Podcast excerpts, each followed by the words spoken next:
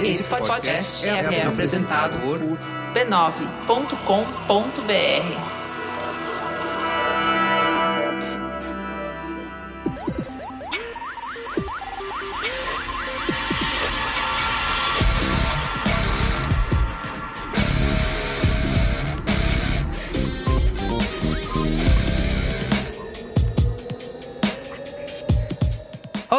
Carlos Merigo, esse é o Braincast número 379. Estou aqui hoje com Bia Fioroto, Olá, Braincasters! Pedro Estraza Fala, rapaziada. e temos a presença da nossa super convidada aqui, a Marici Ferreira. E aí, Marici, tudo bem? Olá, eu sou Marici Ferreira, não é pra ser feliz? Muito bom. Conta aí pra gente, como diria nosso outro podcast aqui da Casa Mamilos, quem é você na fila do pão? Eu sou CEO da IP Grupo, que é uma agência de conteúdo, atuo nos mercados de brinquedo, zero baby, papelaria e marcas e personagens. Que é Já gostei. licenciamento. Já gostei de É. tudo isso. Sou também presidente da Abral, que é a Associação Brasileira de Licenciamento. E sou mãe e também avó, hein? Então eu tenho Olha, um bem bacana pro, pro negócio de personagem. pois é. já faz a pesquisa dentro de casa, muito bom. Olha, como a Marici já deu spoiler aí, o nosso papo é sobre licenciamento, né? A gente vai desvendar aqui com ela como que funciona o processo de venda de produtos com personagens, né? Marcas estampadas. Uma indústria que movimenta bilhões todos os anos e que não para de crescer. Vai desde as famosas action figures, né? Os, ou os bonequinhos, os Funkos Pop aí, que os hominho que o Pedro Estraza tem coleção aí de monte. E até produtos um tanto inesperados, né? Como a Bia mostrou pra gente no nosso grupo lá do Braincast essa semana. Vai de unhas postiças até caninha de açúcar, certo, Bia? Caninha de açúcar é inesquecível. Exatamente. Então é isso, vamos discutir aí os segredos e os números por trás desse negócio. Mas antes, eu quero divulgar aqui a Rede B9 de podcasts, né? Se você Faça curte isso. podcast, a Rede B9 é o seu lugar na internet. É, são mais de 20 programas né, de assuntos variados aí, unidos com um só propósito, Bia Fioroto. Que é trazer Qual é esse propósito, Carlos? trazer o melhor conteúdo com a maior diversidade, né? São programas pensados para você ter companhia aí nas suas atividades diárias, consumir humor, jornalismo, educação, tecnologia e mais um monte de bate-papo sobre tudo que você imaginar, tá? Então, junte-se aí aos... diria Marco Melo, é, o podcast não tem olho. Exatamente. Então, junte-se aí aos milhões de plays dos nossos podcasts todos os meses. Pesquise por B9 no seu aplicativo preferido aí de podcasts ou simplesmente acesse a URL podcasts.b9.com.br, tá? É, e também, mais um recadinho antes, divulgar aqui a Brinquesteria Gourmet, certo, Bia? Que é o nosso grupo lá no Facebook e no Telegram pro assinante do Braincast. Então, quem tá lá no grupo do Telegram é, acordou sexta-feira passada com uma mensagem de bom dia minha.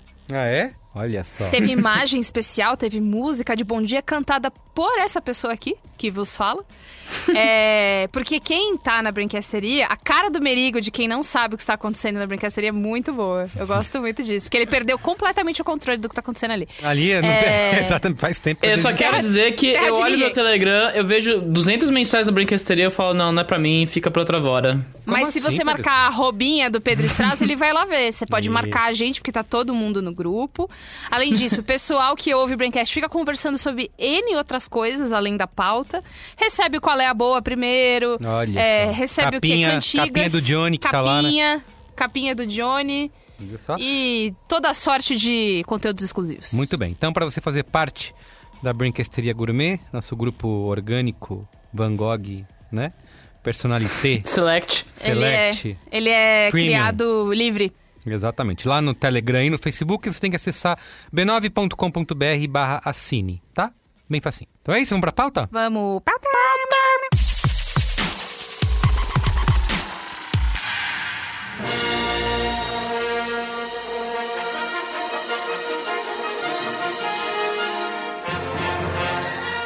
Olha, você certamente deve conhecer a história de que o Jorge Lucas, quando foi fechar acordo com a Fox para filmar Star Wars, ele decidiu abrir mão de grande parte do salário dele para manter os direitos de merchandising da franquia, né? E a Fox deve ter dado risada nessa época, porque era uma coisa que não existia, né? Ele nem fez o filme, já tá pensando né, em ganhar dinheiro com venda de produto e de bonequinho. E a verdade é que o Jorge Lucas se mostrou um visionário aí, porque anos depois, a, a venda de produtos né, relacionados a Star Wars rendeu muito mais dinheiro do que a bilheteria dos filmes em si.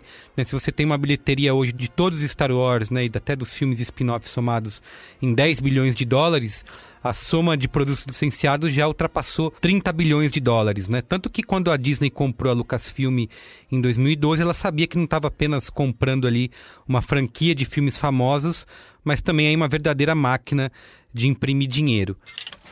Isso mostra o poder do licenciamento de produto, né, que é algo onipresente na nossa vida, desde o seu caderno de 10 matérias com a capa do Bart Simpson e adesivo 3D que você tinha no ensino médio, né? Até a chupeira das crianças com a cara da galinha pintadinha que você comprou aí na farmácia por R$ 1,99, ou o pacote de maçã da turma da Mônica que você comprou no supermercado, tudo isso é licenciado, né? E esse é um jeito das marcas e dos estúdios se conectarem com os fãs, dando vida aos personagens e marcando presença física, né, no dia a dia das pessoas. É um mercado que movimenta 170 bilhões de dólares no mundo todo e ainda tem muito para crescer aqui no Brasil. E nesse Braincast de hoje, a gente vai debater um pouco de como funciona o licenciamento dos dois lados do balcão, né? Tanto de quem é dono de produto e quer licenciar uma marca, ou de quem é dono da propriedade intelectual e pode licenciar o seu personagem para alguém. Então a gente vai discutir aqui como isso aumenta as vendas, como que é o mercado no Brasil, como isso impacta o consumo e os dilemas aí também diante da publicidade infantil, tá? É, queria começar aqui perguntando direto para Marici para ela explicar para gente o que, que faz uma agência especializada em licenciamento, ela que já está tantos anos aí nesse mercado e conhece, né?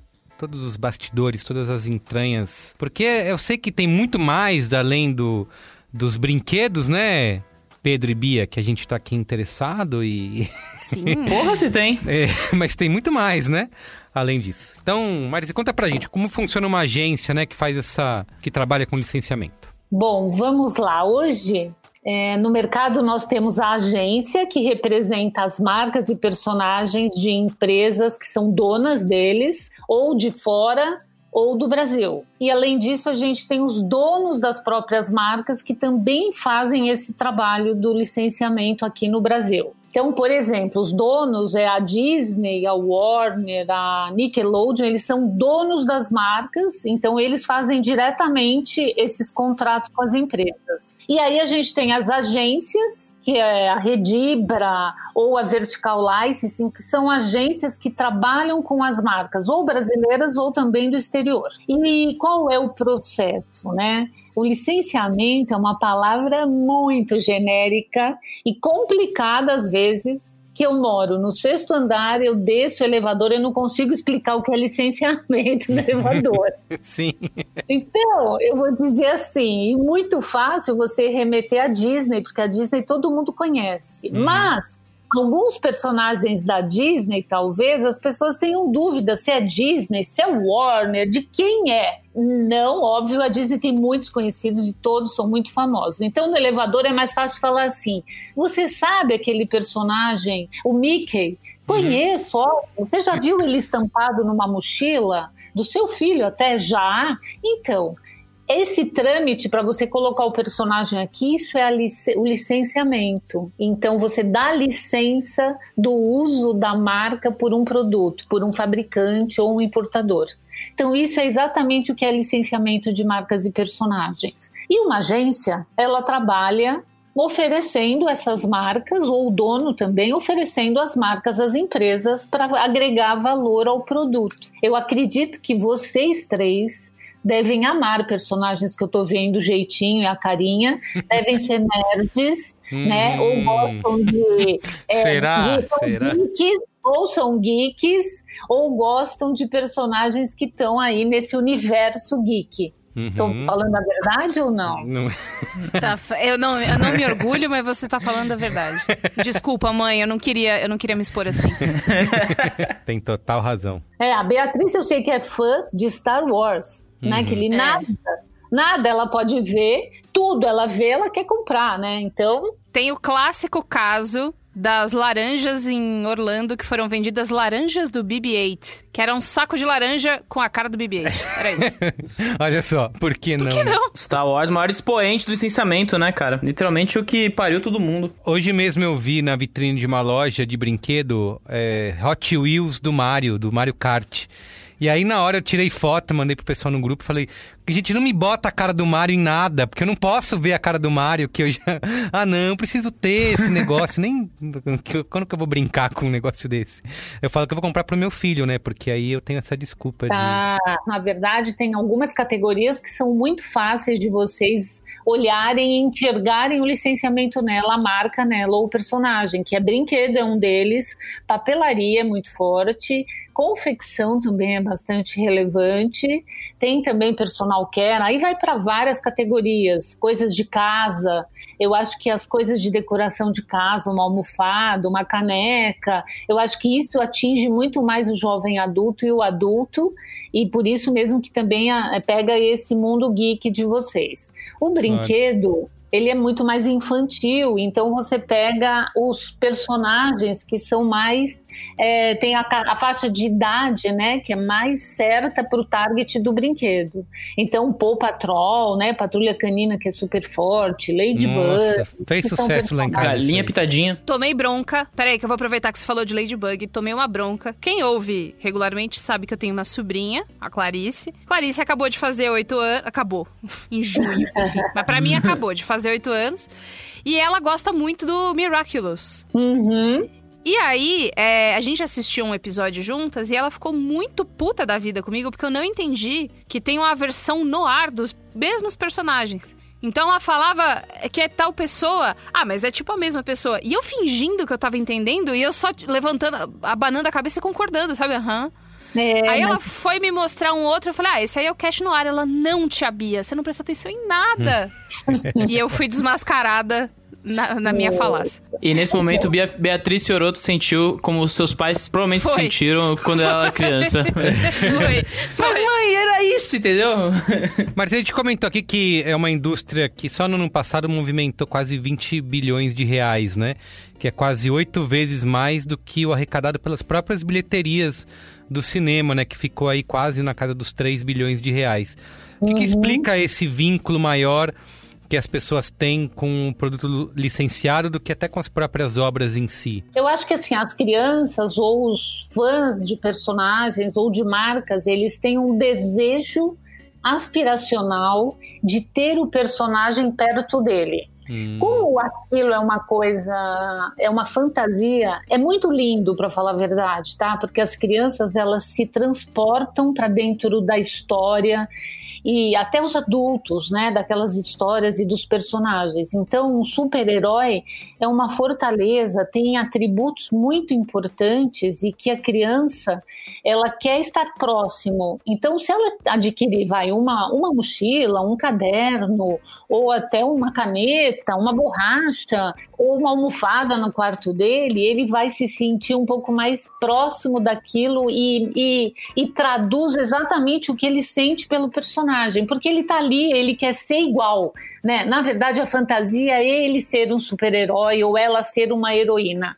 Então é isso que faz a venda ser grande e vou dizer a vocês que não é tão grande assim como vocês imaginam porque no Brasil ainda tem muito a crescer. Nos Estados Unidos, para você ter uma, uma noção de, de valores, né? Hoje eles faturam lá 169 bilhões de dólares. Então é muito. América Latina, 11 bilhões de dólares. Caramba. Né? E o Brasil aqui, 5 bilhões. Marici, quanto é a Europa? A Europa não, eu tenho um mundo que é 280 bilhões. Mas só Estados Unidos está com 170, né? É, nós somos o oitavo mercado do mundo, mas nós temos muito mais é, uma projeção. Primeiro, que o Brasil é muito grande, e dentro do Brasil nós temos diversos estados, que é como se a gente fosse vários países dentro de um grande local, né? Porque cada estado é de uma, tem uma característica diferente, né? O Nordeste tem um consumo diferente do Sul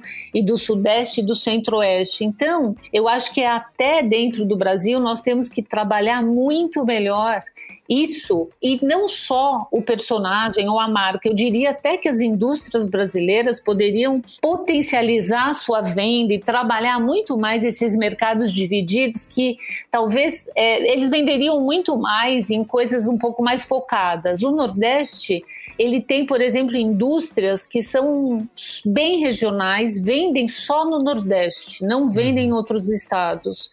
E por que não trabalhar só o Nordeste, né? Então isso acontece com marcas e personagens. Às vezes ele pode ser trabalhado muito melhor e lá tem uma tendência de ter crianças que gostam mais, talvez, de super-heróis do que de Cinderelas, ou hum. Cinderelas, ou depende do personagem, ele se dá bem em determinado estado. Então a gente tem muito a crescer no Brasil, gente, muito. Que curioso. Então, é, esse número ainda é pequeno. Sim. É, Pedro e Bia poderiam contar pra gente aqui, né, como a Marcia falou, que produto licenciado não, só é, coisa, não é só coisa de criança. O que, que vocês consomem? Eu já tenho alguns spoilers aqui, mas eu quero que vocês mesmos contem para o nosso amigo e amigo ouvinte que, que vocês consomem e são fissurados? Assim, hoje em dia, né? Ainda mais nesse período de pandemia que a gente tá preso em casa, é Funko, né? No, no máximo que a gente. Por quê? Que a pandemia tem a ver com isso? Eu não entendi. Hoje em dia. É, Olha, a não, Porque a gente não vai na. Ah, a gente não Pedro. tá indo no mercado, a gente não tem como selecionar as coisas da, da bancada. Não, não existe. A... conhece que te compra. não, mas o Funko, ele é uma coisa. É... Talvez a Maricia. A Maricia até possa falar um pouco mais sobre isso, mas o Funko é uma, é uma, é uma questão interessante, assim, dentro do nosso mercado. Né? É um produto que é importante importado e não vem, ele não é produzido aqui no Brasil. A Funko Verdade. é uma empresa americana que só existe nos Estados Unidos.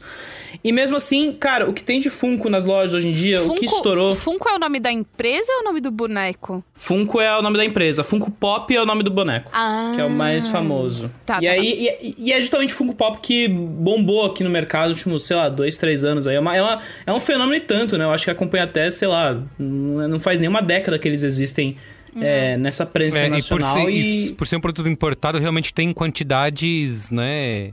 agressivas, é. num preço. E assim, o preço é, é, é, é até oficial compatível, hoje em né? dia é 100, 120, né? É, Mas tava 80 sentido, na, né? na minha época. É. Antigamente, né? É. Antigamente, quando o dólar não tava 6 reais, né? Na minha Aí... época a gente fazia de madeira mesmo. a gente escolhia o que a gente gostava e fazia se desse também. Se quiser. Se não quiser, fica tranquilo. Fazia Esculpia com algodão, no né? sabão né? muito também. Fazia com palito de sorvete e algodão, né? Imaginava, né, Carlinhos, que a coisa da imaginação também era importante. Olha, eu digo para vocês que o Funko é realmente uma febre. Ele tá há poucos anos no mercado. Ele entrou já com todos e hoje ele além ele entrou com vários personagens além disso hoje ele tem todos não tem um personagem que ele deixa de ter. É. ele sabe ele vai sempre nas tendências. É, ele criou uns jogos eu não sei se vocês já viram uns jogos não tem de tudo é, uns jogos. É, camisa, cereal, jogo de tabuleiro. Eles criaram uma marca própria em cima do, da, dessa coisa de ficar licenciando, né? Exatamente. Então é muito forte, tanto é que a Funko vai virar uma referência, que nem marca mesmo, vai falar assim: ah, esse aí é Sim. um Funko, mas não é um Funko, né? É de outra ah, marca. Vai rolar o filme, né? Isso. Eles já vão transformar em filme sendo uma empresa que tem menos Isso. de 20 anos de vida, né? É, e... Eles realmente são muito bons, eles fazem uns bonecos lindíssimos, né? E tem aquela característica muito peculiar, eles são pequenos, colecionáveis. O hum. colecionável é uma tendência de mercado há alguns anos, né? Poucos, mas ele veio agora e até para as crianças. Então, assim, tudo que é colecionável é muito bom, inclusive para quem fabrica, né? Porque a criança ou o adulto vai lá e compra vários e vai querer ter a coleção. Então, é muito, é às vezes até. É, muito forte, né? Eu acho que podia ser um pouco menos, mas não adianta, porque é, todos querem a coleção completa. Eu vou comprar a coleção, eu vou comprar esse que saiu, é inédito. Então tem tudo isso, colecionável, ineditismo, e aí você vai longe no Funko. É uma delícia, né? Para quem gosta. Marici, uma pergunta. É... Em que momento essa questão do colecionável ficou tão forte no nosso mercado? Porque é difícil para mim lembrar um momento que rolou essa virada, sabe? Não é uma no coisa. No nosso, que você quer dizer, é, é Brasil? Só, só pra eu entender. Brasil mesmo, ah, então tá assim, tipo. É Não, mas é, veio dos Estados Unidos, isso foi desses unboxings que tem, né? Uhum. Por exemplo, a boneca da LOL foi feita. É, de você abre né, a embalagem surpresa e colecionável. Não me fala Então, essa nossa, palavra lá isso em é casa. crack. Meu Crack Deus, pra é criança. crack, é exatamente. Chama. Cara, é, vem em pedrinha, é crack, é a mesma coisa, cara. A Clarice, ela vê isso, a pupila chega a dilatar. Esse negócio de abrir ser um negócio surpresa, cara, isso é brilhante. Quando eu, a minha filha pediu isso pela primeira vez, eu não conhecia. Aí é isso que a Bia falou, essa relação, meu Deus, né? Que, quero ter, ter mais, ter toda a coleção e tal. E aí, conforme vai abrindo a, a embalagem, você vai vendo como é que funciona, você fala, isso é brilhante, cara. Quem pensou nisso tá de parabéns. Eu queria ter tido essa ideia. É verdade. Agora, para vocês verem, no passado, e bem bastante tempo, porque eu lembro, meus filhos. Eu tenho filhos de 28 anos, né? Tenho um filho de 28 e uma de 27. Se você for ver, eles eram pequenos e tinha o Kinder Ovo, que tinha uma surpresa. Sim, é, lógico. Kinder Ovo. Então, a Kinder Ovo foi uma febre, anos 90, 2000, as pessoas compravam sem parar. Não, não sem Então. parar, não, nem tanto, né? Mas, é- e era um produto caro, né? É um chocolate um pouco mais caro que o normal, foi né? caro, é. Isso, agora assim, talvez lá a pessoa que fez o Kinder Ovo foi visionário em ver que as crianças gostariam de ter uma surpresa na hora de abrir alguma coisa. Então, demorou para isso vir mesmo, de verdade, eu acho que até demorou muito. Mas eu acho que uns dois anos começou a LOL, antes disso tinha os colecionáveis já.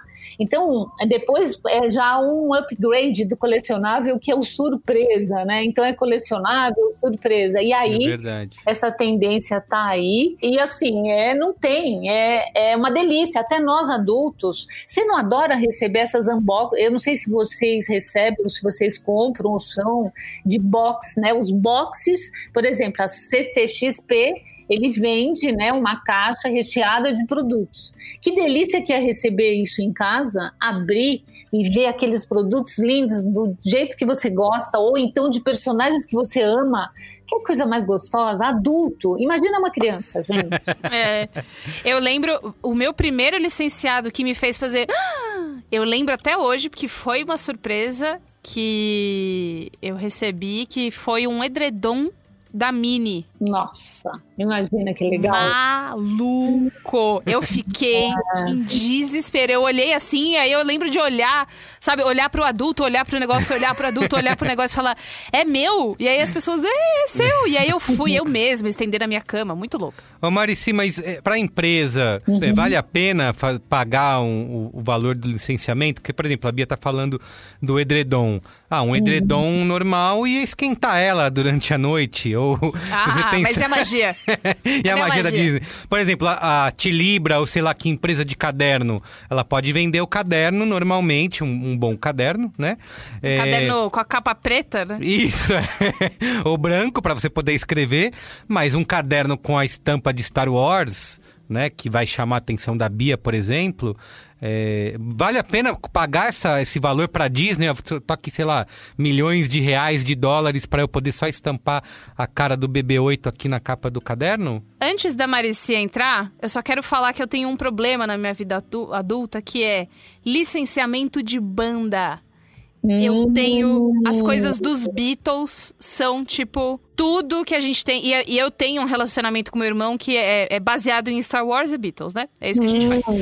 Então, um vê a coisa que lembra o outro e compra pro outro, que compra pro um. A gente tem almofada, caneca, caderno. Unha postiça, tudo. caninha de Unha- açúcar. Caninha de açúcar do Ringo Starr. Eu tenho, eu quero, É, sabe? eu vou explicar para vocês. É lógico que se uma empresa está pagando milhões para uma Disney, é porque ela está ganhando milhões. Sim. Porque ela paga apenas uma porcentagem do valor do produto, porque é um produto sem imposto, né? Você paga o, você paga o royalty baseado no valor sem o imposto e varia, lógico, mas a média de 10%, 8%.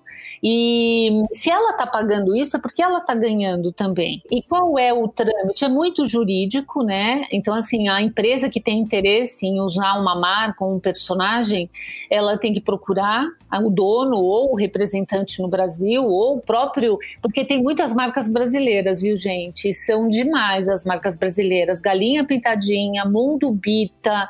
é, Lucas Neto, né? Tá fazendo muita Lucas coisa. Neto.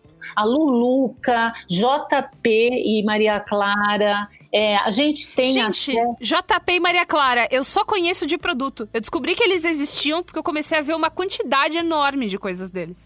Isso. A Mormaia é brasileira, né? Então, é, nós temos aqui muitas marcas, mas enfim, a marca que a empresa quiser fazer uso, ela tem que ir até a pessoa que é dona e falar: eu quero fazer, ótimo. É um contrato jurídico entre as partes e que ele dá a licença de uso para essa empresa. Tem vários trâmites nesse meio todo, ele tem que te dar um, um guia de estilo, dizendo assim: você só pode usar a minha marca em fundos é, marrom, bege, preto. Ele, ele determina regras para uso do personagem e mostra também figuras e tudo. É um guia de estilo mesmo de como aplicar a marca no produto.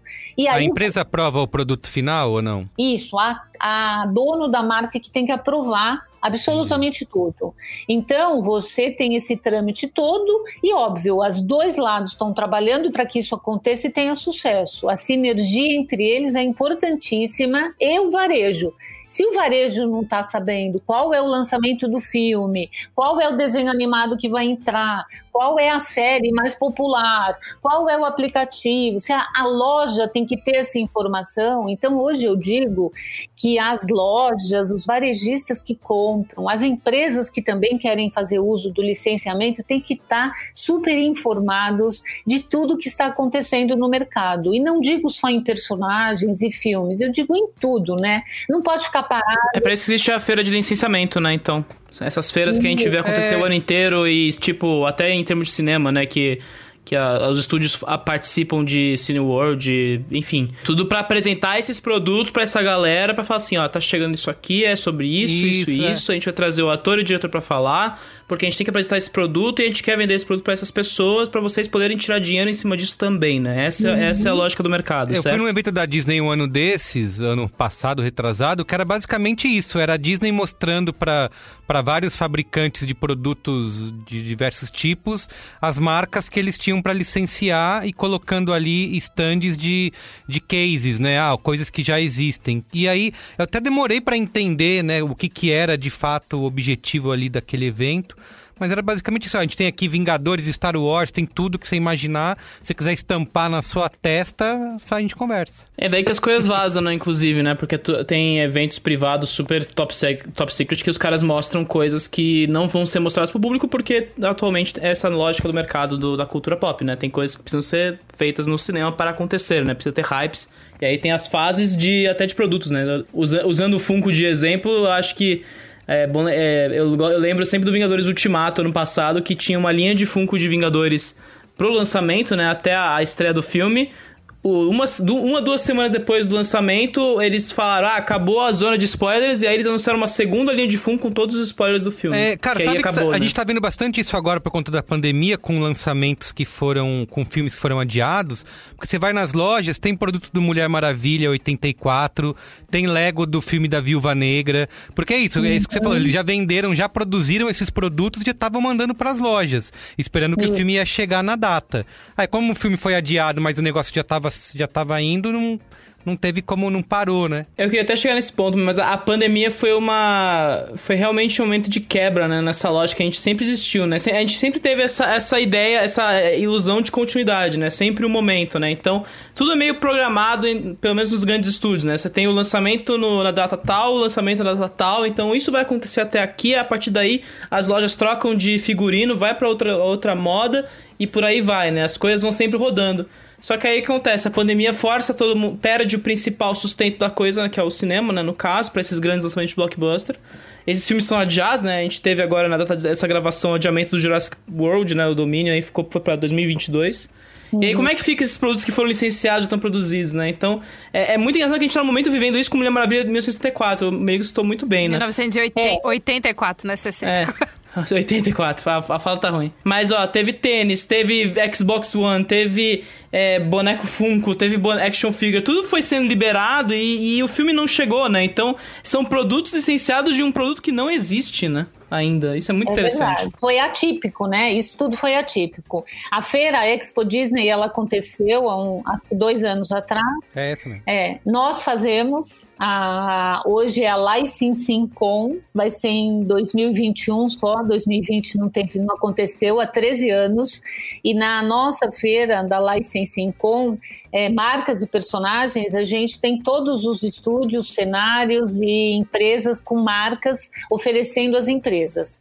Então, é o local que vai ser no dia 1 e 2 de setembro de 2021, no Vila dos IPs. E lá você vai ter, já está confirmado a Universal, Warner, é, Nickelodeon, Globo, que tem muitas marcas, e algumas agora que a gente está voltando a fazer os contratos. Os filmes realmente têm uma, uns lançamentos previstos agora, foram todos adiados, mas alguns fizeram a opção de fazer nos streams e nas, nas mídias digitais. Eu acho que o sucesso de um filme é, no cinema tem sempre um frescor e eu acho que uma uma coisa para o fã que é muito importante, né? É, mas vai voltar tudo ao normal. Eu sou super otimista com tudo isso. Eu acho que é uma transição, né? No que nós estamos passando. É, os fãs continuam fãs e eu acho que tem que aproveitar e comprar até o produto do filme que vai passar mais para frente. Hoje eu participei de um summit da Warner que é secreto é confidencial, você tem até a sua tela estampada ali com o seu nome para você não replicar o conteúdo. E porque os eventos são assim agora. Então você vê várias coisas importantes e não pode ser replicado. E porque eles lançam coisas, a Warner, a Disney, a Nick, todas as grandes, os grandes estúdios lançam os, os filmes e já tem programação até 2025, 2026. Uma indústria hoje que está programando volta às aulas de 2022, né? 23 às vezes. Então ela, essa indústria precisa saber o que vai acontecer lá para ela poder saber o personagem que vai estar ou o filme que vai estar naquele ano. Então, é, a nossa feira que acontece 1 e 2 de setembro de 21 exatamente mostra isso. Mostra lá dentro, né, quando você entra no stand, não é um stand, não é uma feira tradicional, porque nós não trabalhamos com produto, a gente trabalha com imagem, com marca, com personagem, é lúdico, mas é também lúdico para o empresário, não é só lúdico para consumidor final. Então, é um lugar lindo de ir, porque você fica encantado. Uhum. Você tem vontade de brincar. Os personagens ao vivo, né? Principalmente os infantis, eles estão lá ao vivo mesmo para alegrar. E os, e os próprios executivos é muito legal. Você vê eles tirando foto até de personagens concorrentes. Homens engravatados com fotos com a Hello Kitty, né? É. Esse convenceu, Marci, esse convencimento do executivo, né? Por parte. Porque você falou que as empresas que querem é, licenciar algo, por exemplo, quer estampar uma, um personagem num caderno, ela procura a empresa que é dona do, do personagem. Uhum. E Sim. o contrário, como você está falando, também acontece, né? Então, você tem o processo das detentoras dos direitos, né? Da propriedade intelectual, que vai vender isso para os executivos. E esse processo de convencimento, ele como que funciona para fazer com que essas pessoas entendam ah, o que, que é o hype, né? O que que tá na... O que, que vai tá. ser febre, o que, que as pessoas vão consumir, isso é algo fácil, é difícil, como é que é? Ah, você tem que estar tá o tempo inteiro antenado, gente não pode parar de receber uma notícia. Né? Eu acho que agora na pandemia nós fomos uma avalanche de informações. Eu acho que no primeiro momento todo mundo ficou assustado, inclusive os donos de marcas, os filmes, os cinemas, as marcas grandes, pequenas, médias, todas, né? E logo em seguida, depois de alguns meses, eu diria que é, houve uma mudança até porque os empresários começaram a perceber que o seu produto tinha que estar vinculado a uma marca de propósito. Pode ser a própria marca dele ou a própria empresa dele tinha que ter um propósito de estar tá existindo para o consumidor querer comprar. E no momento em que ele já existe, ele já tem esse propósito, se ele se juntar a uma marca que também tem algum propósito, isso faz muito, ter uma força muito maior para o consumidor final. Então, assim, o convencimento, na verdade, é mais difícil não para as empresas que já atuam no segmento, que já fazem produtos. Eu acho que o convencimento maior é ensinar as empresas que não atuam nesse mercado e que têm a possibilidade de atuar. Eu acho que as grandes empresas, pequenas, médias do Brasil inteiro, são poucas que ainda entendem esse processo. Tanto é que eu acho que é muito mais fácil você falar em marcas e personagens do que falar em licenciamento, né? Então, no momento que você chega para uma empresa e fala, olha, é, nós trabalhamos com marcas e personagens, é muito mais fácil ele entender na fala já, porque já é objetiva né? Então, eu acho que o Brasil tem uma necessidade grande de ser. Ah, tem que ensinar, né, as indústrias como é que você pode fazer uso dessa ferramenta de marketing, porque ela é uma ferramenta grandiosa. No momento em que você tem um produto, se você comparar a venda de um produto que não tem uma marca, que não tem uma, uma ou um personagem, um super-herói, ou um personagem adulto, ou uma marca boa, com um que não tem, um que tem tem e um que não tem, o que tem a marca, mesmo custando um pouquinho mais caro, ele vende mais. Ele vende mais. E vende mais por quê? Porque você que é consumidor, que está aqui falando comigo, ou que está ali na rua, ele tem o desejo, eu mesma tenho o desejo de algumas coisas que tenham marca, ou que tenham personagens. Eu também tenho as, os meus, as minhas preferências. Então, isso é acontece no mercado como um todo. Então é, é óbvio que você vai vender mais produto, tá certo? Que tem marca ou personagem que tenha propósito e que tem uma razão de existir. Hoje eu acho que a gente tem, por exemplo, a, o Seninha. O Seninha, ele tem um propósito muito claro, que é ajudar o Instituto Ayrton Senna com os royalties que ele ganha. A marca, não sei se vocês sabem, a marca Senna e a assinatura Ayrton Senna também são licenciadas e muito mais forte fora do Brasil do que no Brasil. Que ele doido. Foi é, ele é muito mais conhecido fora do que. Não, ele é conhecido no Brasil também, mas ele é muito mais. As empresas lá, como a cultura deles também é um pouco diferente, eles já têm esse know-how de saber como fazer. E, e, o Ayrton Senna fora, ele tem uma presença marcante, ele tem. O S do Senna também é muito forte, então ele também tem aqui e lá, lógico. É, mas eu estou te dizendo porque essa, as marcas do Instituto Etoceno têm um propósito incrível, né? É a educação de um país que precisa ser educado inteiro. Eles fazem isso e muito bem, eu conheço bem o trabalho deles, então é lindo de ver isso. E tem outras tantas que têm propósito, gente, eles não são os únicos. Uhum. Então é muito bacana. Então eu acho lindo esse trabalho, tá? Você tinha uma pergunta aí, Pedro. Ah, eu queria perguntar ao Marici, porque a gente viu do lado de fora, a gente tem, assim, é, voltando um pouco a questão da pandemia, né? A gente tem visto essa hesitada dos estúdios ou das próprias empresas em como lidar com, com a pandemia, né? Que a pandemia realmente ela muda completamente nosso cenário. E dentro desse, dentro desse cenário, eu queria, até, eu queria saber de você, que é uma pessoa que tá dentro desse mercado, como é que foi o Mulan aqui no Brasil, né? Porque foi, uma, foi um filme que não saiu aqui no Brasil oficialmente, ele não está disponível em qualquer lugar e, e assim, ele saiu no Disney Plus, ele, ele está rodando, é isso que eu falar, né? Ele só chega em novembro oficialmente aqui no Brasil. Mas... Dezembro. É dezembro, dezembro não é novembro? Né? Não, o filme estreia no catálogo da Disney Plus em dezembro, ele chega ah. pra locação em novembro, mas ah. a Disney Plus chega em 17 de novembro, então vai entendi, demorar entendi, um processo. Entendi. Só que é isso que a Bia falou, né? É estranho, o filme não estreou por aqui, ele não está disponível oficialmente por aqui.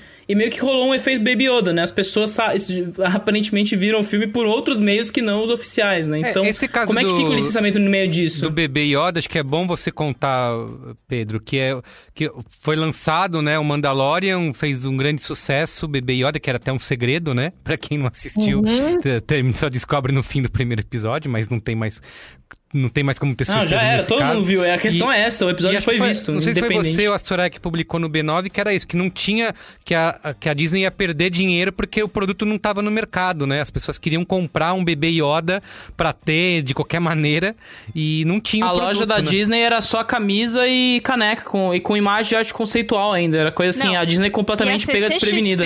CCXP 2019 foi povoada por uhum. prints de bebê Yoda, é, do, da, da Alameda dos Artistas ali, né? Prints do bebê Yoda, bottom do bebê Yoda, tudo do bebê Yoda, porque não, não tinha, né? Não tem nada. Nada. Eu fui para Nova York nas feiras em janeiro, janeiro, fevereiro e março, antes da pandemia chegar aqui, eu tava lá e lá a gente já ouvia falar, e lá tava o Baby Yoda, e eu vi o Yoda, eu vi o personagem, eu vi a, os produtos, todos estavam prontos para vir para o Brasil.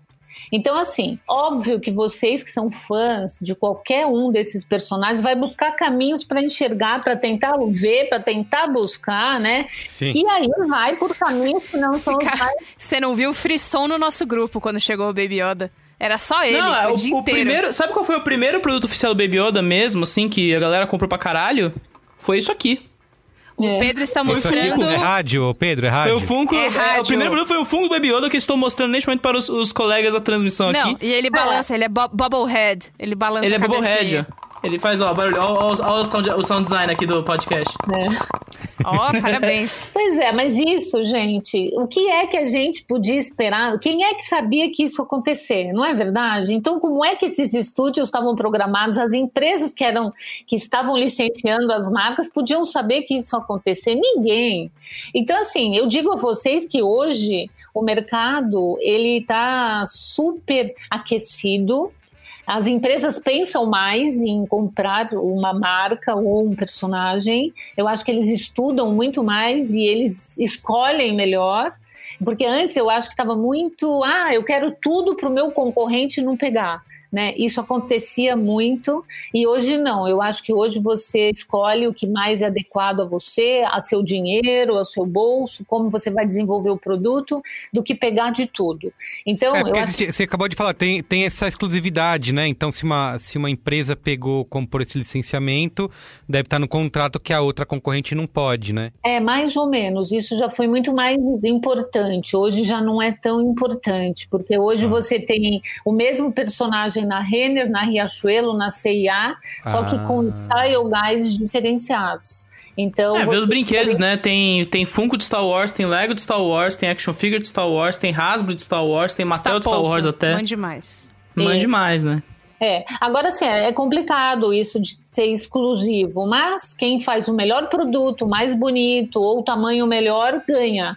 Então, vai aí numa concorrência mesmo de melhor produto. Eu acho que quando você tem o uso de uma marca, você vai falar assim: ah, eu vou agora comprar uma marca. Eu acho que você tem que pensar muito bem se ela tem o, o target do seu produto, se ela tem exatamente aquilo que você quer, características fundamentais para estar linkando com o seu produto trabalhar um produto de um design diferenciado, que hoje não é mais qualquer produto que se vende. Você tem que ter uma diferença. Senão, o consumidor tem.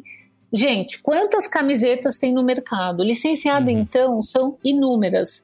Quantas são falsificadas, que a gente sabe? Inúmeras. Imagina a associação e contra, porque a gente defende e vai ao- e manda carta para as lojas que vocês estão vendendo produto pirata, adverte, fala para as indústrias, se a gente descobre, muitas vezes você não sabe nem quem é que está fazendo É, pirata. imagina a Isso dificuldade. me lembra o caso da lanchonete Jedi Isso. aqui em São Paulo.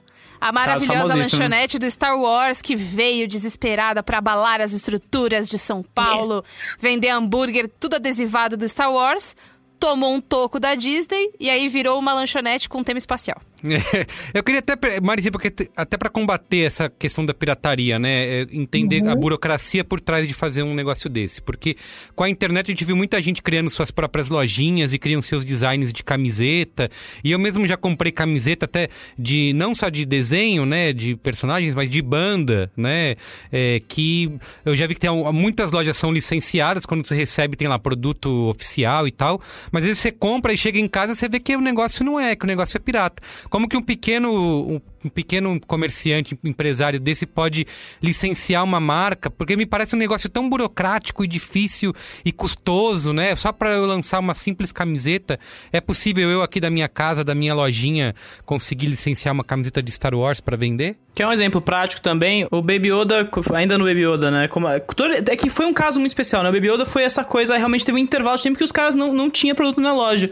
E eu lembro de ter dado essa nota no B9 de gente que tava produzindo bonecos do Baby Pra Yoda. vender no Elo, né? Elo 7 lá. Pra vender na, é, em sites assim, de venda pe- person to person, né? Como eles dizem, né? Que é uma coisa meio pessoa a pessoa, meio é, enjoei da vida, né? E- Artesanato quase. artesanato. É, os caras faziam um por um e iam vendendo, assim. Era uma coisa que tava bombando, porque a Disney não tava se mexendo, né? Ficou umas duas, três, umas quatro semanas até, acho que foi. Durante todo o período do Natal não teve Baby Yoda, né? Então é. É, eu acho que assim, é lógico que uma empresa de pequeno porte, dependendo do número de camisetas e quantidade, não vai fazer, conseguir fazer o licenciamento, porque a marca sempre ela quer uma projeção maior. Então ela quer ser distribuída no Brasil inteiro. Porque o consumidor, ele quer até comprar lá no Nordeste, né? Então, é, todos os personagens que têm uma fama muito grande, têm uma relevância no mercado, é, tem que ser distribuído no Brasil inteiro. Então, no momento em que ele quer comprar uma, o uso de uma licença, ele pode até, até conseguir, porque não tem exclusividade, mas ele tem que mostrar que ele é uma empresa que tem distribuição, que tem representante, que tem, ele vende, né, para outras empresas, mesmo que seja pouca quantidade. Eu acho que todos têm oportunidade oportunidade, desde que tenha uma boa conversa, faça um bom negócio e tenha uma boa empresa. Eu acho que qualquer empresa hoje no Brasil, pequena, média ou grande, se você é estabelecido, se você está aí fazendo, é, produzindo, vendendo, você tem possibilidade de fazer uso de personagens. Eu não tenho nenhum problema, eu acho que não há problema.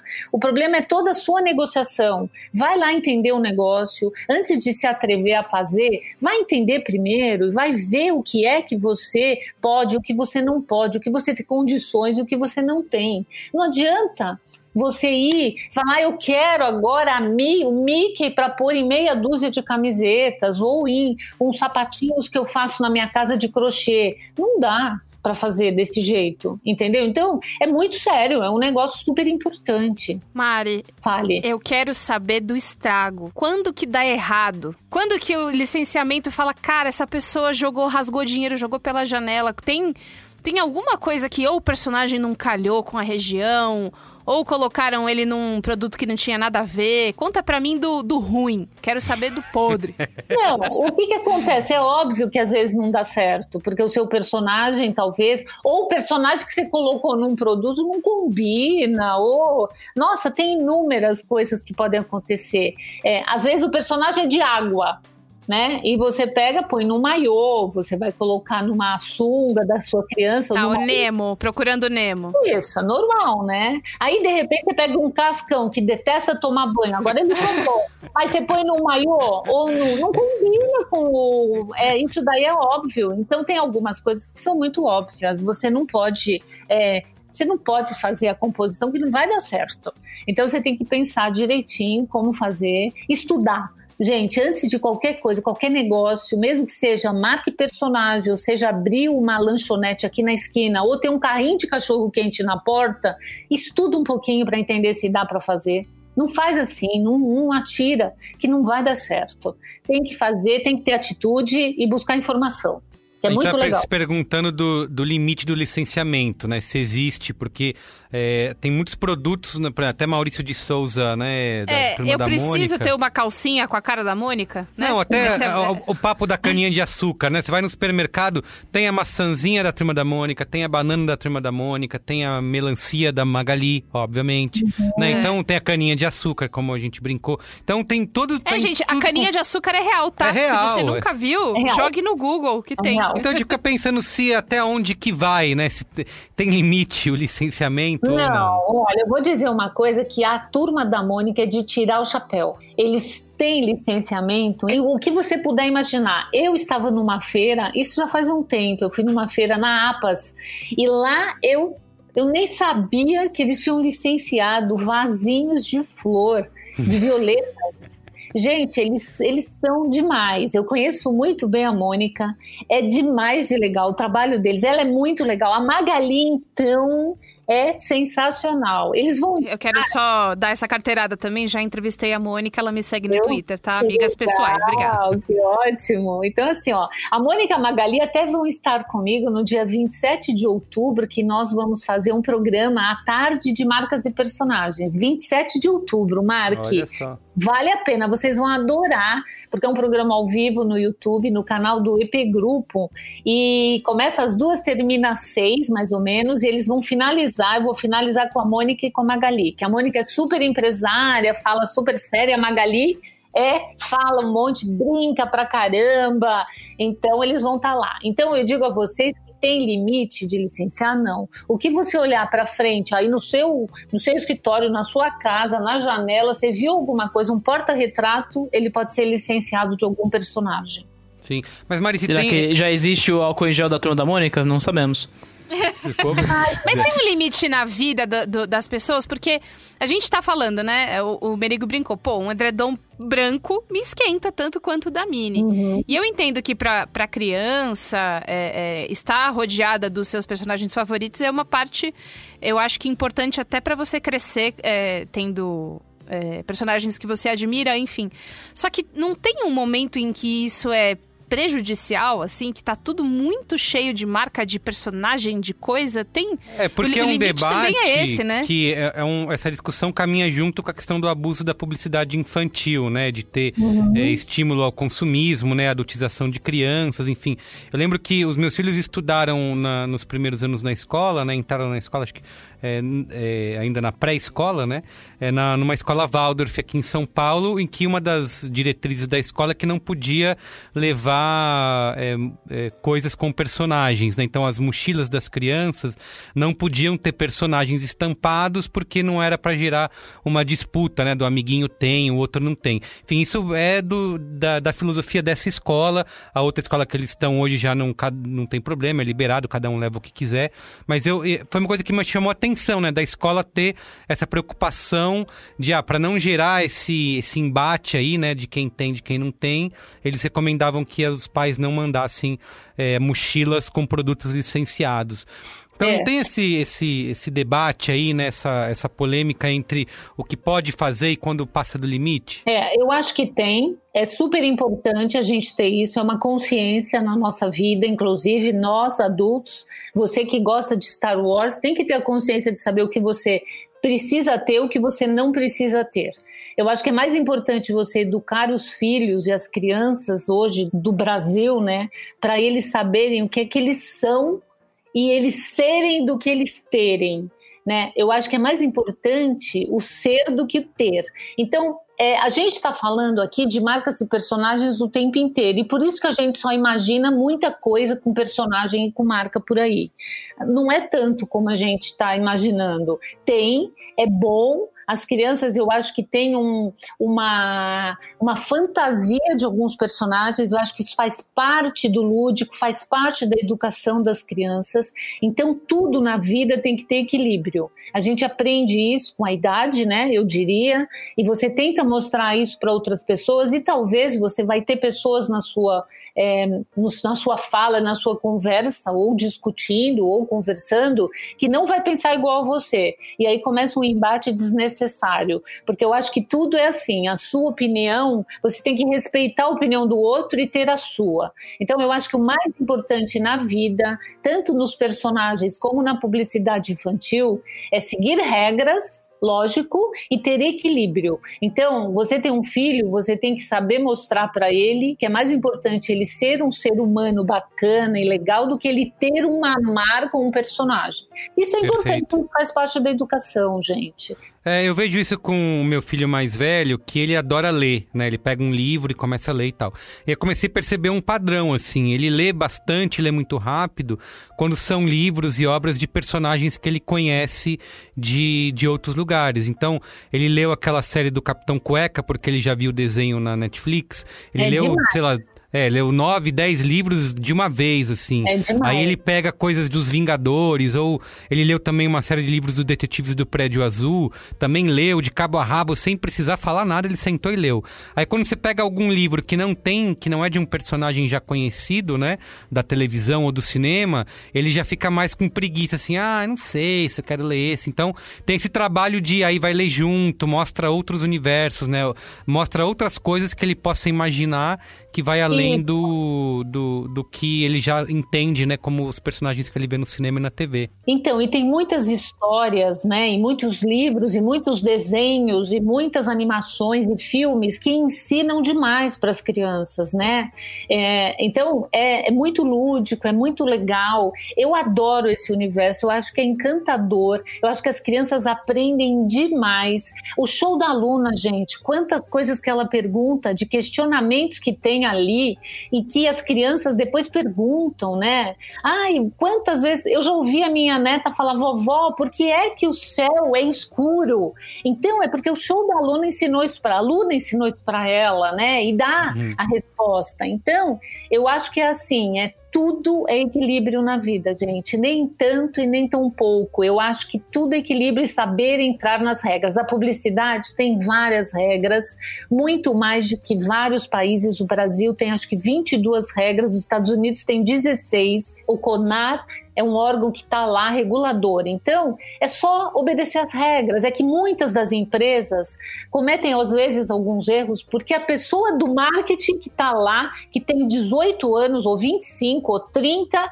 não leu todas as regras do CONAR, fez, o diretor de marketing talvez não olhou atentamente, e aí passou o desenho, ou passou o filme, ou passou a publicidade errada, de uma uhum. forma errada, com palavras que não podiam ser usadas. Então, tem isso que acontece no mercado e a gente não consegue controlar tudo e ninguém consegue.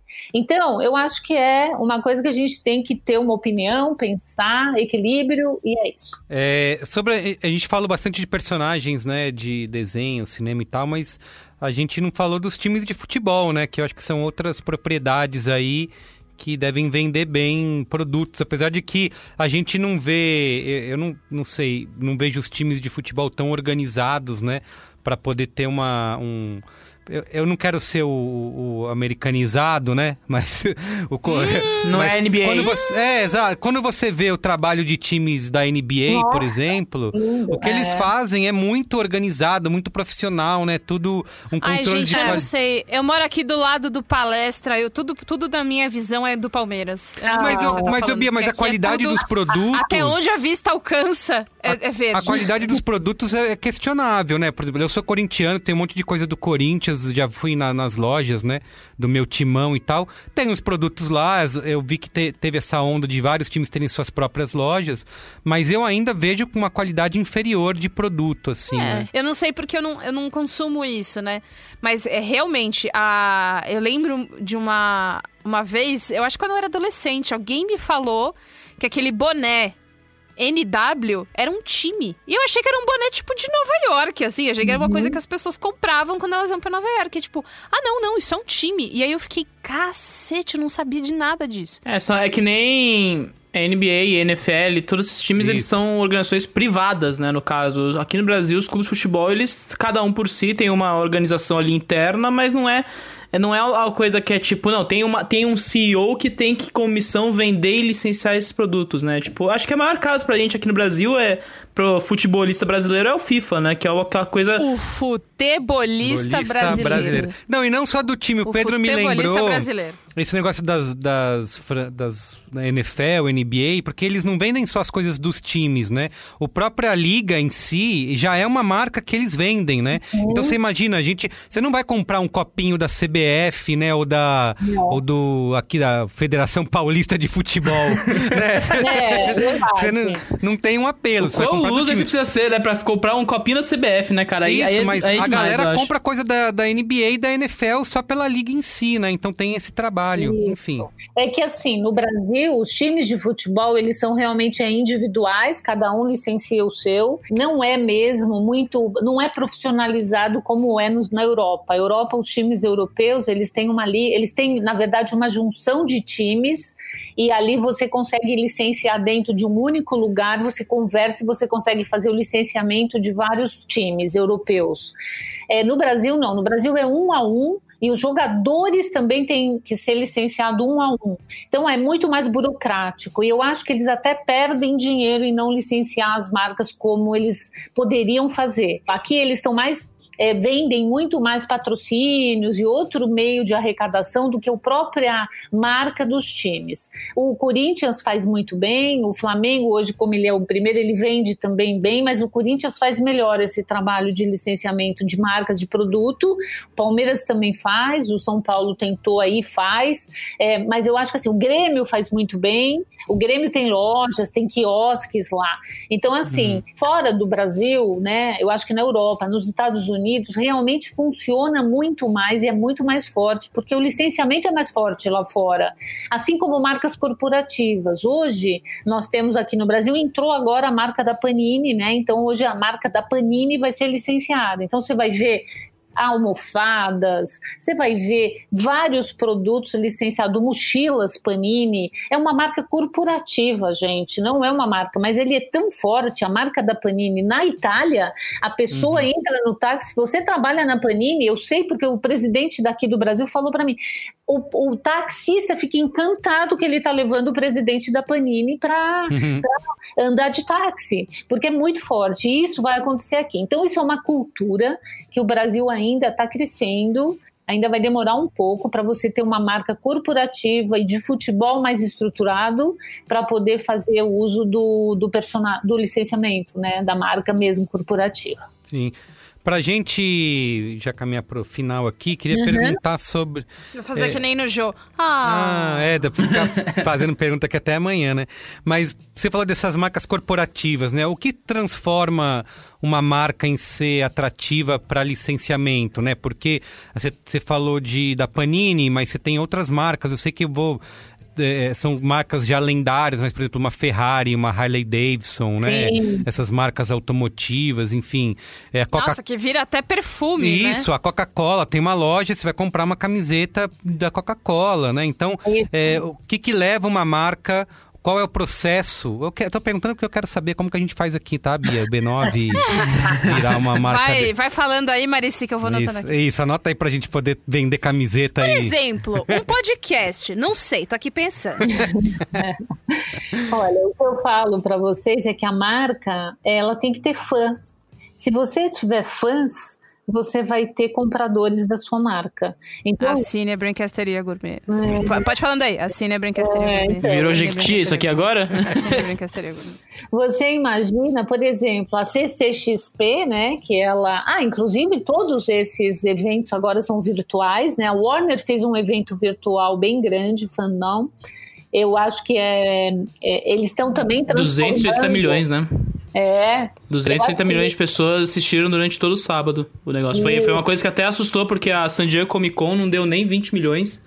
E os caras conseguiram Olha. quintuplicar o valor com um monte de produção que no fim tá tudo sendo adiado, né? O Batman, agora que foi a principal atração do lado do DC Fandom, ficou para 2022, né? É, e você viu, a CCXP também vai ser agora virtual, né? Uhum. Então, o que que acontece é que você tem que ter fãs. Se os fãs tão, tão gostam e querem, têm o desejo e, e são fãs, é lifestyle, aí vai querer a sua marca. Então, é exatamente isso. A Coca-Cola é muito forte hoje no Brasil, ela realmente tem uma projeção grandiosa. Por exemplo, uma reserva, gente, a reserva, ela tem fãs ela já tem fãs. Se ela fizesse o licenciamento, ela faz muito collab, né? Que são as collaborations que junta a marca.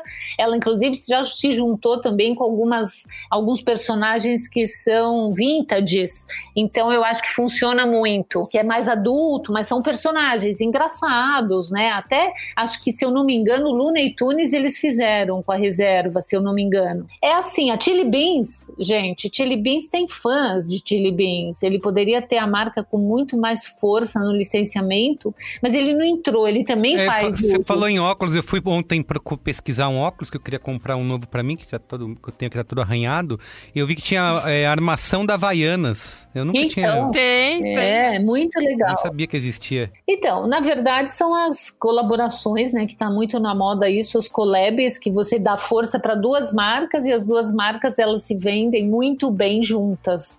Então, dá força para as duas. Então, eu acho que é muito bacana e a marca corporativa ela vai crescer no Brasil muito. Outras marcas vão aparecer, vocês vão ver, além dos de todos os adultos que também vai crescer um pouco mais. E os times de futebol um dia eles vão entender e vão fazer uso disso porque é uma ferramenta boa para eles e dinheiro.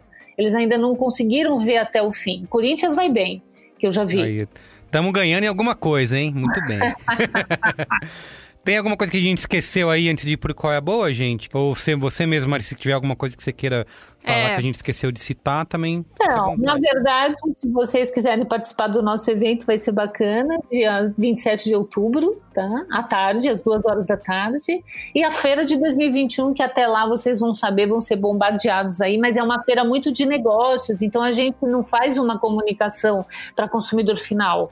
É uma feira para empresários, então... Uhum. Eu vi que tem vou um canal no. YouTube, né, com vários vídeos ali de é, contando como funciona, né? Li- Licensing Com, né? É, Licensing Com, marcas e personagens. Eu tô até lá acrescentando o nome marcas e personagens para facilitar a identificação do que é. Muita gente não Perfeito. sabe. Então, quem quiser saber mais, pesquisa aí no YouTube. Isso. Entra no site Eu, também. eu tenho uma dúvida. É. Tem licenciamento do licenciamento? Ou seja, tem camiseta da Licensing Com? É isso que eu quero dizer. Não, ainda não. Mas a CCXP, a CCXP iniciou um trabalho e ainda não, não, não cresceram nisso, mas vai acontecer. A CCXP vai ter, com toda certeza, vai ter o a marca deles licenciada. Ó, o, o- se você for entrar, eu vou dizer a vocês uma coisa: o marcasepersonagens.com.br é um domínio nosso, da IP Grupo, e lá você tem um guia de marcas, onde você tem uma busca que você encontra todas as marcas. Você quer saber, você vai saber quem é o dono da marca, quem é o telefone, o contato, tudo. Quem Olha tiver só. interesse é bem legal porque isso foi é, sempre a gente nós tivemos, mas agora nós pusemos mais aparente porque muita gente nos liga, três ligações por dia, com quem está na United, com quem está a marca da Madonna. Então a gente tem uma grande procura de marcas e a gente resolveu fazer o guia para facilitar a vida dos empresários. Perfeito. bom? Marcas e personagens.com.br? Isso mesmo, marcaspersonagens.com.br que vai cair dentro da feira do Licensing Com, vai estar tudo junto, mas é mais Muito fácil bem. de gravar. marcaspersonagens.com.br. Perfeito. Marici, é, você tem falado muito nesse programa sobre CXP, é uma coisa que é recorrente no discurso. É, qual, é, qual, é- qual foi a mudança que todo essa, esse mercado geek proporcionou no, na- no licenciamento? Porque a gente sente como consumidor essa, essa mudança de eixo, né? Até então o licenciamento era muito ligado ao quê? Criança, né? A criança vai comprar negócio da Mônica, vai comprar o negócio do Ben 10. Como, como comunicador também, a pauta virou outra depois disso, né? Né, então, a gente, eu acho que a CXP é um ponto importante, né? Eu e a Muito. Bia, pelo menos, a gente acompanha isso muito de perto, né? A gente vem da, a- da primeira CXP pra última que rolou, a expansão é explosiva, assim. Muito. Então, do lado de vocês, como é que isso transformou o mercado? Nossa, demais, gente. As empresas começaram a enxergar os tais falados nerds que não são nerds, que são geeks, que são pessoas comuns, porque todo mundo tem um geek perto de você. E o geek nada mais é do que um fã de super-heróis, de personagens, que tem toda uma fantasia que envolve isso, né? Até os cosplays, né? Eu fiquei admirada, eu fui na primeira também. O Pierre, que é um dos é, que trouxe a É o CEO, né? é o CEO, é. O Pierre, ele nos convida, ele tá sempre com a gente, né? Porque a gente é bastante parceiro. Eu fui na primeira. Eu lembro da história, né? Muito legal aquilo ali. E eu estive em todas, porque eu vou até porque é o meu mundo mesmo. Eu não acredito as, os fãs como eles são, e isso deu uma revolução no mercado, que as empresas começaram a olhar para esse mundo, porque é foco. Quando você foca, a coisa acontece com mais facilidade. Então, se você fizer um produto focado em geeks, eu até digo, se eu tivesse uma empresa ou abrisse uma loja, eu ia abrir uma loja focada nos geeks. E se eu fosse um empresário, eu ia buscar um personagem bacana ou coisas envolvendo os geeks. Porque eles são fãs e são consumidores. Tem até algumas pesquisas que eles soltaram, a própria Omelete fez, e eu fiquei admirada de ver que tem muitas mulheres né, que são também e que gostam, Verdade. é quase que equilibrado. É um pouco mais de homem, mas tem mulheres também. Então, são consumidores, fãs. E, e mudou mesmo, mudou a característica assim. A partir da CCXP, eu digo que o licenciamento de jovem adulto e lifestyle começou a surgir e o foco nos, nos, nos segmentos que tem no Brasil. Então você vai no pré-school, você vai no infantil, depois você vai no jovem adulto, nos geeks, você tem focos e isso é importante para trabalhar. Perfeito. Muito bem, gente. Vamos pro Qual é a Boa? Vamos! É? Qual é a boa?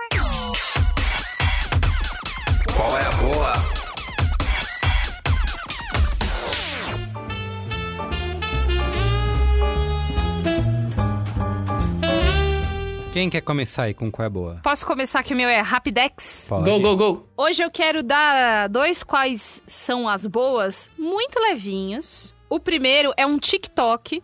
É, eu não tenho falado muito disso aqui, mas eu tenho perdido a minha vida. A minha vida está se escoando no ralo do TikTok. Somos dois. e aí, tem um, eu gosto muito de ver gente dançando no TikTok. E aí tem um cara chamado Kadim Hemmings. Por que você tá rindo de mim, eu posso saber? Gente dançando no TikTok. Ah, beleza. Merigo, então. Merigo Então é tá muito bom, boomer, então. né? Ele tá, ele tá realmente parado no Facebook ainda. Não tá tô foda. entendendo o que, que ele tá nada, falando. gente. Não me chama de velho assim. Já larguei o Facebook já, olha só. Então, Eu tô no Twitter, entendeu, seus Orkut losers? já, agora eu tenho só Orkut. MySpace. Ó, presta atenção. O nome dele é Kadim Hemmings. Kadim se escreve K-A-D-E-E-M de Maria. Hemmings é H-E-M-M-I-N-G-S. Ele dança e ele dança com os amigos dele várias coreografias diferentes. E é só muito legal. Tipo, não tem nada de... de... Ah, não, porque ele inventa. Eles, ele inventa com os amigos dele as danças eles fazem, eles dão risada, eles ficam zoando um outro. É muito gostoso de ver. É ver antes de dormir, sabe assim? Ou quando você tá esperando alguma coisa, você vê uns videozinhos. E a segunda coisa é a nossa, que é assim, vou, vou explicar o contexto. Eu conheço a Elo D'Angelo desde a faculdade. A Elo, ela, ela espalhava a Elozinha, que era a personagem dela, a Flora, pela faculdade. A gente é, foi do mesmo ano, a gente fez cursos diferentes. E aí ela estourou, porque ela é uma quadrinista sensacional. O nome, arroba dela no Instagram pra você seguir é Elo D'Angelo Arte. Elo com H, D'Angelo Arte. E aí, por que, que eu tô indicando ela? Primeiro, porque agora ela também é a capista do Mamilos. Então a gente tá o quê? Realizando o sonho de trabalhar com amigo. E também porque ela tem uma, ela tem uma websérie chamada Isolamento. E aí essa websérie conta a história de várias pessoas que são vizinhas no mesmo prédio. Então todas as páginas são assim, ó. Tô mostrando aqui pro pessoal no grupo. Cada janelinha, cada sacada do prédio é uma história diferente que vai que vai se desenvolvendo. Ela tem uma outra uma outra HQ chama Dora e a Gata que eu comprei lá na CCXP, falamos tanto, né? Da CCXP, comprei lá também.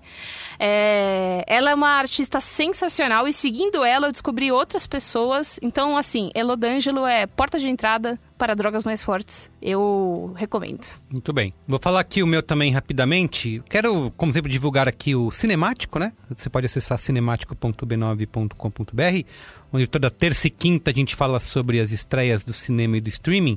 Eu nunca falo aqui no Qual é a Boa, né? Os filmes que eu assisto para gravar o Cinemático, porque acho que você deve ir lá ouvir o Cinemático. Procura aí no seu aplicativo preferido de podcasts. Quando você estiver ouvindo esse Braincast, a gente falou na semana anterior né, de The Boys in the Band, que é um lançamento da Netflix, e também sobre Magnatas do Crime, certo, Pedro? Então, Certo, mas a gente, vai falar, a gente vai falar de outros meninos nessa semana também, né, Merigo? Vamos, outros meninos, é verdade, olha só. é, é. Vamos falar de The Boys aí, a você, esse broadcast quando estiver no ar. A gente já falou de The Boys no cinemático também. Então, acessa lá, tá? É, mas o meu Qual é a Boa é uma série da Netflix, também uma minissérie da Netflix, que é baseada num podcast, né? Que existe desde 2014, esse podcast, que é o Song Exploder, e virou agora, nessa última semana aí, também uma minissérie de quatro episódios, né? Bem curtinho na Netflix, eles poderiam ter feito mais aí, acho que estão só testando o terreno por enquanto. É, que aqui no Brasil foi traduzido como Por Trás Daquele Som, né? Song Exploder virou por trás daquele som que é, tanto no podcast quanto na série eles conversam com músicos, né, com bandas sobre o processo de criação da música, né, pedaço a pedaço, né, por isso que chama Song Exploder, porque E tem, eles vão tem tocar- episódio do quê? Do quê? Do tem episódio do nosso amigo Lin Manuel Miranda, né, que Que fez de... a o Hamilton, Hamilton. que é, é, um, é um caso de, de saúde pra mim. tá viciado, né? Não largou ainda. E outro produto, de- outro produto que não Olha, existe no Brasil oficialmente, não, né? cara, quando chegar produto licenciado de Hamilton, Marici, você tem meu WhatsApp, você me manda direto, fala, amiga, chegou camiseta, chegou boné, que eu vou estar lá na porta com o dinheiro na mão. Então, é isso, esse, tanto a série como o podcast fazem isso, né? Conversam com os músicos para eles irem contando é, o que, que, como que foi o processo de criação da música, o que significa, né? Cada faixa, cada ruído, como que eles se inspiraram para escrever. Na Netflix são esses quatro episódios, é, de 20 e poucos minutos cada um. Né? Tem o do Lin-Manuel Miranda falando de Wait for It, explicando todo o processo de criação da música. Inclusive, Bia, eu vi que o amigo dele lá, que é o, como que é, o maestro lá, que a gente nunca deu crédito direito para ele, eu acho que esse cara aí é um dos grandes cérebros por trás aí do, do Hamilton. E aí tem o. Tem, esses quatro episódios tem o Hamilton, né? Tem o Lin-Manuel Miranda, tem o Quarry M falando do Losing My Religion, tem o da Alicia Keys e tem também do rapper Ty Dolla Sign. Acho que é assim que se pronuncia, tá? É Então assim assiste lá pra ver se a Netflix resolve fazer mais episódios e transforma mais podcasts em programas, né? De, do streaming. Quem sabe? Netflix, liga pra nós aí. É, Marici, quer ir você dar um qual é a boa? Posso dar. Então vamos lá. Bom, eu sou bobona, tá, gente? Eu adoro filminho e séries, todas muito água com açúcar. Meu marido até que fala: Não, eu quero ver ação e isso. Eu não, eu vou sempre no água com açúcar. E vou dizer que eu assisti um- uma temporada agora numa série que é Emily em Paris que é uma série boba, mas é muito atual, porque ela mostra essa parte toda de marketing, de ser blogueira, de ser Instagrammer, de você colocar e postar marcas de uma forma diferenciada e ter sucesso. Eu achei. Que as dicas do filme, da série, são muito legais e muito atuais. Então, Bárbara, é bem água com açúcar, tá, gente? Mas Sim, é muito eu vi legal. muitos comentários nas redes sociais esse fim de semana com a estreia de Emily em Paris, que era assim, muito ruim, adorei. Não, era- as pessoas questionavam, ah, é muito bobinho e tal, mas adorei, assisti tudo de uma vez. mas delícia, delícia. Gente, são dicas e fala a verdade, você tem que re- eu tenho que relaxar, passo o dia inteiro no estresse, trabalhando e tal. Vamos relaxar, parar de pensar, vamos ver coisa boba, coisa que não tem que ficar ficando, ficar. E tem outra dica. A Andrea Biscuit que é uma pessoa bárbara que dá dicas de futuro, de tendências para empresas, para pessoas. Eu acho que ela é muito legal. Ela fala muito de amor, de trabalhar amando o que faz. Ela é consultora. Nossa, ela é bárbara. Então acho que vale a pena seguir. Andrea Bitter. E segue ela onde? Instagram? Instagram. Twitter? É que- A empresa é Spark Off, mas é Andrea Biscuit. Perfeito. Pedro, vai lá, finaliza aí. Bora, é, tenho dois filmes, né? Porque ser cinéfilo não é suficiente, tem que ficar falando de filme ainda por cima, né? Sinceramente, Pedro? Tá foda, né? A pessoa não para. Tá ligado o dia inteiro, né? Parece na TV.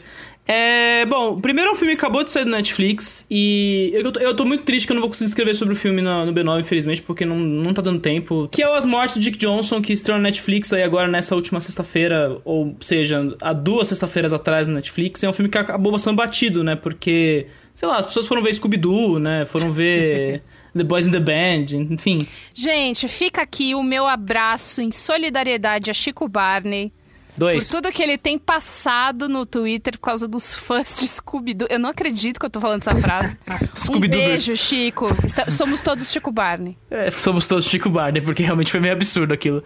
Mas enfim, é, é um filme que, cara, nesses tempos que a gente tá vivendo de pandemia, né, que a gente tá convivendo meio diariamente com todo esse, né, esse clima de morte um pouco até, né, no, no mundo, né, esse filme acaba sendo meio que um, uma salvação, assim, porque ele é um filme muito delicado sobre o nosso, nossa questão com, a- com o ato de se despedir das coisas, né, é, o filme, pra quem não conhece, né, é sobre essa diretora, Kirsten Johnson, que é uma cinegrafista famosa, trabalhou com Michael Moore, uma porrada de documentarista. Esse é o segundo filme dela, inclusive, né? Certo dia ela começou a pensar assim: "Me- meu pai tá, tá envelhecendo, ele agora entrou na reta final de vida, ele tem 80 anos, eh, pelo que eu me lembro na, na trama. E agora começa aquela, aquela sensação, né? Os dias passam e aí eu, e eu tenho, ela, né? Ela fala: eu tenho essa sensação de que a qualquer momento eu posso perder ele, né? Então, qual é, o, qual é o propósito do filme? Ela vai encenar as diversas mortes que ele pode ter ao longo dos anos, né? Então, é, é um filme que é muito sobre ele, né? Então, ela vai falar muito. Ela vai, vai falar com a namoradinha dele da época do colegial, vai falar sobre a mãe. é, mas é muito sobre ela, né? E sobre como nós temos essa dificuldade de se despedir das coisas, né? E, e, cara, pode ser, parece ser muito pesado, né? Pa- Parece ser a coisa mais triste, deprimente, mas é assim, o filme ele é leve, ele é um filme que ele te corrige um pouco no curso essa sensação que você tem com relação à morte, né? Que a gente tem muito essa coisa de o ato final, né? A despedida, o fim de tudo. Mas no fim é muito sobre como nós nos relacionamos. Então tem muito. Ela até fala de a religião adventista, né? Que é a, a religião que o pai segue. E o pai é muito. O pai é tudo menos essa pessoa. Ah, eu vou morrer. Ele é tipo, ah, tô aproveitando a vida aqui, tô de boa, 30 anos, tô Vamos tranquilão. Ver tô, tô me despedindo aqui da minha casa, mas vou ficar perto da minha família, né? E aí tem a relação com os filhos. Então é. Cara, é uma hora e meia o filme, o filme é uma coisa belíssima, vale muito a pena ser visto. E é, é esses filmes, assim, ele é realmente um remédio nesses tempos amargos que vivemos, assim. Se é pra entrar na poesia da coisa. Como que é? A morte de Dick Johnson? As mortes de Dick Johnson, ou em inglês, Dick Johnson is Dead. E vale dizer, se você gostar do Dick Johnson is Dead, pelo amor de Deus, vai ver Camera Person, arranja o jeito de ver, porque esse filme é lindo também. Assim, é uma diretora que tem muita é muito promissora e é, é outro tipo de documentário, cara. Realmente vale muito a pena ser visto. Segundo, né, e eu acho que aproveitando um hype que provavelmente vai ter, né, porque agora eu tô fazendo um pouco de futurologia aqui no, no Braincast. É, quando esse programa sair, deve ter saído o. Pera, a maldi... pera, pera, pera. Você precisa de uma vinheta, peraí. Futurologia no Braincast. ok. Quando sair esse programa, já deve ter saído na Netflix o A Maldição da Mansão Bly, né? Que é a continuação de A Maldição de a Residência Rio, aí que explodiu há dois anos atrás, fez todo mundo ficar. Oh, que horror, mas ah, que triste, a família é uma depressão e tudo mais. Essa série, assim, por mais que eu confie no Mike Flanagan, eu acho que o Mike Flanagan é um cara incrível na direção aí, é um de cineasta de horror aí muito promissor nos próximos anos. É, essa história também já, já virou um outra, outras coisas, incluindo um filme de 61 chamado Os Inocentes, que é do Jack Clayton. Que é um dos maiores terrores de todos os tempos. Então, é, já que estamos, provavelmente, vamos, vai ter gente vendo essa série, inevitavelmente. Fica aqui a dica, né? Pelo amor de Deus, vá atrás desse filme, porque esse filme é uma das coisas, assim, é, mais maravilhosas em termos de horror. E tem um dos planos mais assustadores de todos os tempos para mim, assim. É uma coisa que nem tem gore, nem tem susto, nem tem jumpscare, nada. É realmente uma, um rosto aparecendo numa janela. É uma coisa, assim, que é a, a, amedrontadora de fato. E, cara, é fantástico. E vale dizer, vai ganhar agora uma edição em Blu-ray pela, pela Versátil aí. Paga nós, Versátil. É, na Amazon em dezembro. E é Blu-ray restaurada a versão. Então, pra, tá barato. Pelo que eu, na pré-venda, pelo que eu tô vendo. Então, eu, se fosse você, ainda mais a Versátil, cara, eu vi nesse final de semana o Despertar dos Mortos que eles lançaram agora e, cara, a qualidade do Blu-ray, maluco, eu tava quase chorando no final do filme e não era por causa do filme, era por causa da qualidade da imagem e do som. Então, é, fica a dica, vá atrás, assim, porque realmente é um filme que merece ser visto de inocentes aí. Muito bem. Então é isso, gente. É isso. É isso. Ótimo. Obrig... Obrigada. Obrigado, viu? Adorei participar. Marici, pra te seguir, no Instagram, no Twitter. Quem, quem é você? Arroba Marici Rosana, tá? Em Perfeito. todo lugar. Marici Rosana. Boa. É bom? Muito, muito bom, legal. obrigado, viu? Obrigado, Foi muito bom. Eu adorei, vocês são jovens, legais, bacanas. e a gente Viu, Merigo? Você é jovem, tá Legal e bacana.